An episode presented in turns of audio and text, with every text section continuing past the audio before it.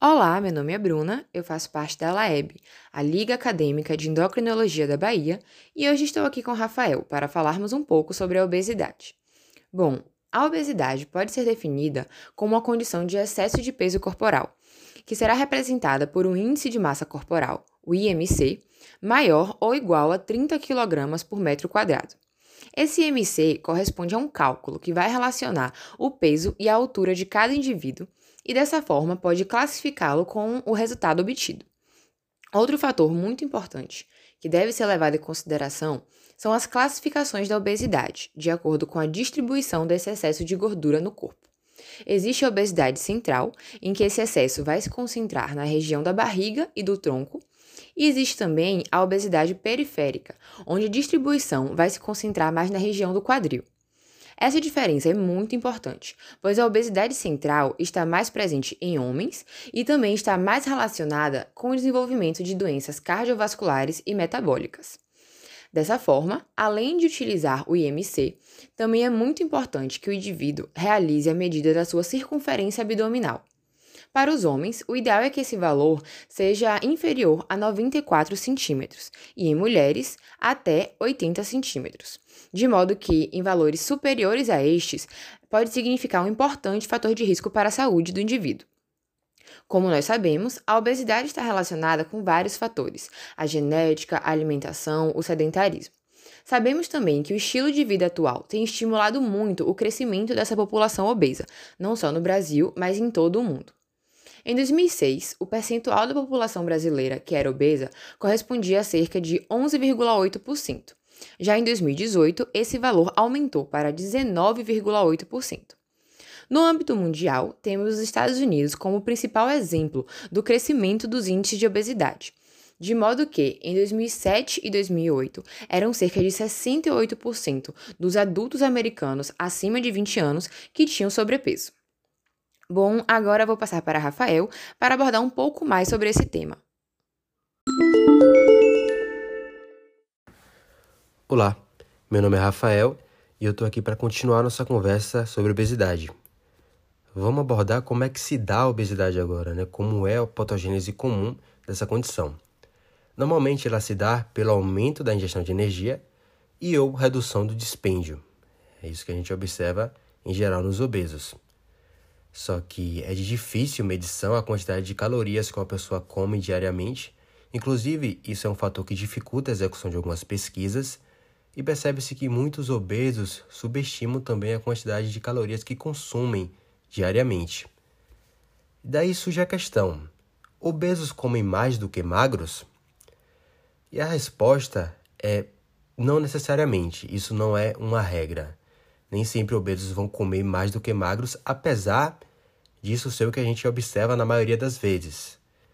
É, tem alguns casos que pessoas predispostas a, desenvolver obesidade podem desenvolver essa condição sem necessariamente aumentar a quantidade absoluta de calorias que consumem diariamente. É só por conta dessa predisposição genética, né? Então, não necessariamente. E essa condição, ela, ela vai trazer algumas consequências patológicas, como, por exemplo, a elevação de 50% a 100% do risco de morte por todas as doenças. A gente observa nos Estados Unidos cerca de 300 mil óbitos anuais que estão relacionados a essa condição. Observa-se também que a, o risco de desenvolvimento de doenças ele aumenta com a progressão da obesidade e que essa condição, obviamente, né, diante de, de tantas consequências, ela vai reduzir a expectativa de vida. Como com outras consequências dessa condição, o paciente pode ter resistência à insulina e diabetes, diabetes mellitus tipo 2, até porque essa está muito associada com síndrome metabólica, que está associada à obesidade também. Podem ocorrer distúrbios reprodutivos tanto nas mulheres quanto nos homens, a depender do grau de obesidade é, no, no homem, a gente pode observar uma queda nos níveis de testosterona livre. Apesar de que, para ter esse, esse efeito de queda da testosterona, é necessário um, um estado bem avançado de obesidade. Já nas mulheres, a gente vê muita associação entre a obesidade e a síndrome do ovário policístico. Cerca de 40% das mulheres com a SOP, com a síndrome dos ovários policísticos, têm obesidade. A obesidade também está associada a doenças cardiovasculares, como revela o estudo de Framingham. Pessoas com obesidade elas têm maior tendência a desenvolver DAC, a doença arterial coronariana, e a ter um infarto agudo do miocárdio também. Assim como doenças cardiovasculares, essa, esse paciente ele também está mais propenso a desenvolver doenças pulmonares, né? Até por conta do volume de gordura na região abdominal que, que reduzem os volumes respiratórios. Né? Ele não pode expandir tanto o seu tórax para inspirar o volume necessário e ter uma respiração adequada. Essa pessoa ela também vai estar mais propensa a desenvolver doenças no fígado, a ter diversos tipos de câncer e doenças dos ossos também. Isso é um pouco intuitivo, né? Porque a gente imagina que o paciente obeso, por estar carregando mais peso, né, está mais propenso a desenvolver doenças nos ossos. Mas não é só por isso. As moléculas de, de gordura, os adipócitos, eles liberam né, agentes inflamatórios que estão associados ao desenvolvimento de doenças dos ossos também. Nós podemos observar algumas complicações na pele também. Por exemplo, ali na região das dobras, né, que estão sempre fechadas, pode ficar úmido ali também, não tem ar circulando, e por conta disso podem ocorrer infecções fúngicas.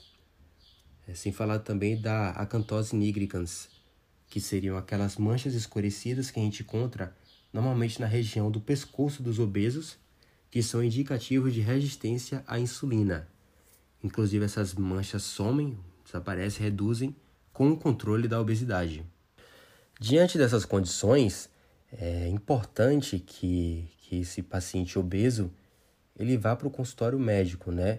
Procure assistência médica, de preferência de um endocrinologista, o qual vai primeiro avaliar esse paciente a avaliação vai consistir de uma anamnese voltada a essa condição de obesidade e de um exame físico, através do qual ele vai avaliar o grau de obesidade, já falamos, e também o tipo de obesidade. Após essa avaliação, através do qual o profissional também vai avaliar a motivação desse paciente, o interesse dele em perder peso, começa o tratamento propriamente dito que vai ser dividido em três etapas. Vai ser dividido em três partes, que é a reeducação alimentar, é, a prática de atividades físicas e a terapia comportamental. A reeducação alimentar vai consistir em alterações na dieta, né? De modo a consumir menos calorias diariamente. E essa redução, ela pode ocorrer através da, da redução mesmo das porções que são consumidas né, em cada refeição essa é a alteração mais óbvia, é, pela substituição também de bebidas adocicadas por água e também pela troca de alimentos gordurosos, frituras, doces por mais verduras, legumes e cereais né, durante as refeições. As atividades físicas, os exercícios, eles são implantados para manter aquilo que foi conquistado através da dieta, né? para manter a redução de peso. E o indicado é que essas atividades físicas elas são executadas por 30 minutos né, ao dia, por 5 dias na semana. E para que esse tratamento seja bem recebido, é importante que o profissional, junto com o paciente, tente direcionar essas atividades físicas para ficarem o mais próximo possível do cotidiano dessa pessoa. Então, essas atividades podem ser caminhadas para o local de trabalho, até atividades de, de casa, sabe? Como limpeza da área da frente, é optar por escadas ao invés do uso de elevador. E se esse paciente estiver aberto à prática de algum esporte, é uma alternativa muito boa também, porque tem, tem outros benefícios além da redução de peso. E falando agora da terapia comportamental, ela tem o objetivo de trazer a consciência né, do paciente de quando ele está consumindo e quando ele está despendendo energia, para ele ter um maior controle sobre isso. E as formas de se fazer isso pode ser através de um diário, um caderninho, onde ele mantenha anotado o que ele consumiu em cada refeição, de modo a manter um maior controle. Pode ser também através do monitoramento do peso corporal, cada semana, né, medindo o próprio peso e vendo os avanços que está fazendo, até para se manter motivado. Além disso, essa terapia comportamental também consiste na redução dos, dos fatores estressantes, né, dos estressores é, o paciente pode fazer isso comendo em pratos menores, por exemplo, né? Já que ele está reduzindo a quantidade de comida que está ingerindo, é, ele normalmente veria aquele grande vazio no prato que costumava comer. Comendo num prato menor, essa sensação estressante pode ser menor.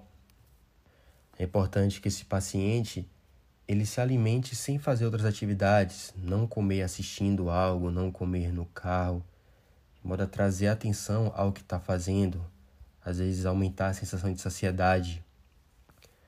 E também é bom que esse paciente tenha uma rede de apoio, né, que esteja ali auxiliando na motivação e relembrando dos motivos pelos quais ele começou a realizar esse tratamento.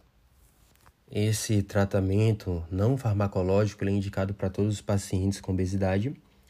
É, no entanto, aqueles mais graves, aquele com obesidade já grau 2, ou então que tem algumas complicações que são agravadas por conta da obesidade, a gente já pode entrar com tratamento farmacológico, que são divididos em duas categorias. Os anorexígenos, que têm ação central, eles vão inibir o apetite desse paciente, aí ele come menos e regula né, essa ingestão de energia. E tem os de ação periférica, que normalmente eles consistem na excreção de gordura, né, nas fezes, como o orlistat, por exemplo, que faz isso.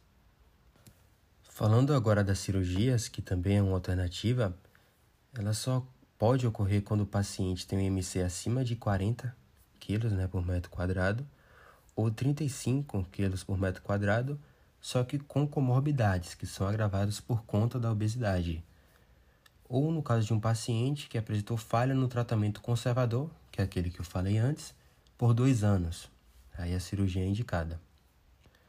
E um exemplo dela é a gastrectomia em sleeve, né, que o estômago é praticamente transformado num tubo. Ele é reduzido 70, 80% do seu tamanho. Isso vai inibir a ingestão né, de comida e também da fome, já que alguns hormônios que são produzidos nessa região, como a grelina, também vão ser reduzidos. Então, pessoal, era isso que eu e a Bruna tínhamos para falar sobre obesidade aqui com vocês. Agradecemos em nome da Laeb a atenção e esperamos que tenhamos ajudado com esse pequeno podcast. Até!